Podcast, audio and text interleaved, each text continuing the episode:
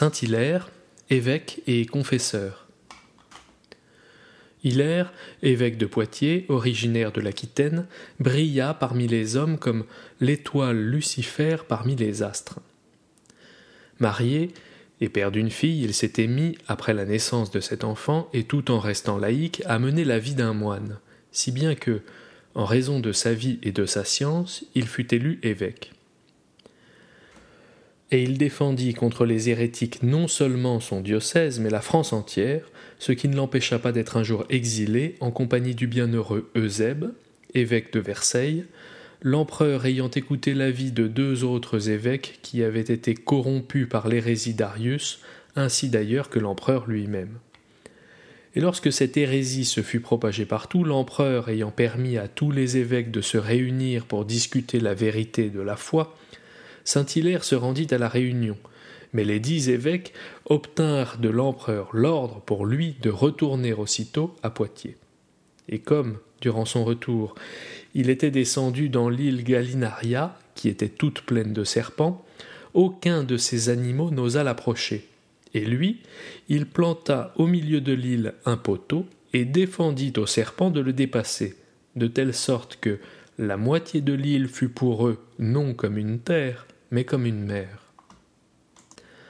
À Poitiers, lorsqu'il y revint, il ressuscita par ses prières un enfant mort sans baptême.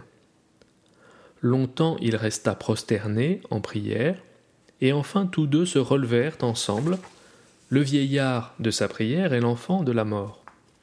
Et comme la fille d'Hilaire, Appia, voulait se marier, son père lui adressa un discours qui la décida à rester dans l'état de virginité, mais son père, craignant qu'elle ne fléchît un jour dans cette résolution, pria le Seigneur de la rappeler à lui, au lieu de la laisser vivre plus longtemps. Et ainsi fut fait, car peu de jours après la jeune fille mourut. Et Hilaire l'ensevelit de ses propres mains. Alors la mère de la bienheureuse Appia pria l'évêque d'obtenir pour elle aussi ce qu'il avait obtenu pour sa fille, et Hilaire le fit, et par sa prière, l'envoya au ciel. En ce temps-là, le pape Léon, s'étant laissé corrompre par l'hérésie, convoqua en concile tous les évêques, et Hilaire, qui n'avait pas été convoqué, vint à ce concile. Alors le pape, apprenant son arrivée, défendit que personne se leva pour lui, ni lui fit une place. Et lorsqu'il rentra, le pape lui dit Tu es Hilaire le Gaulois? Et lui Je ne suis pas Gaulois, mais évêque dans les Gaules et le pape.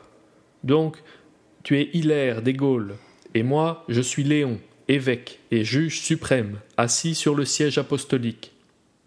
Alors Hilaire, si tu es Léon, du moins tu n'es pas le lion de la tribu de Judas, et peut-être es-tu juge, mais certes tu ne juges pas sur le siège divin.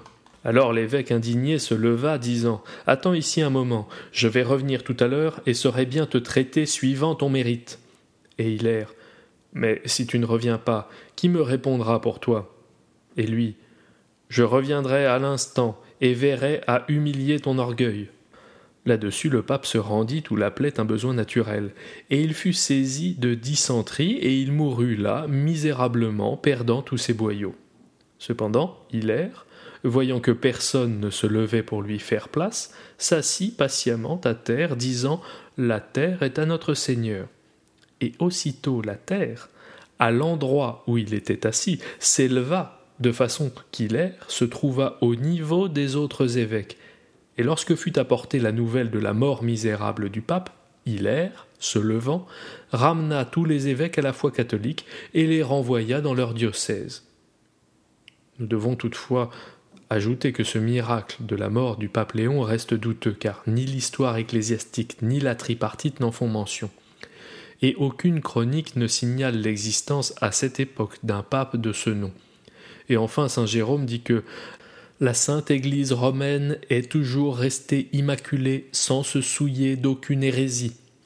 Mais on peut supposer que peut-être ce Léon, sans avoir été élu pape régulièrement, avait usurpé le titre de pape, ou peut-être encore le nom de Léon n'était-il qu'un surnom du pape Libère, dont on sait qu'il a favorisé l'hérésie de l'empereur Constantin.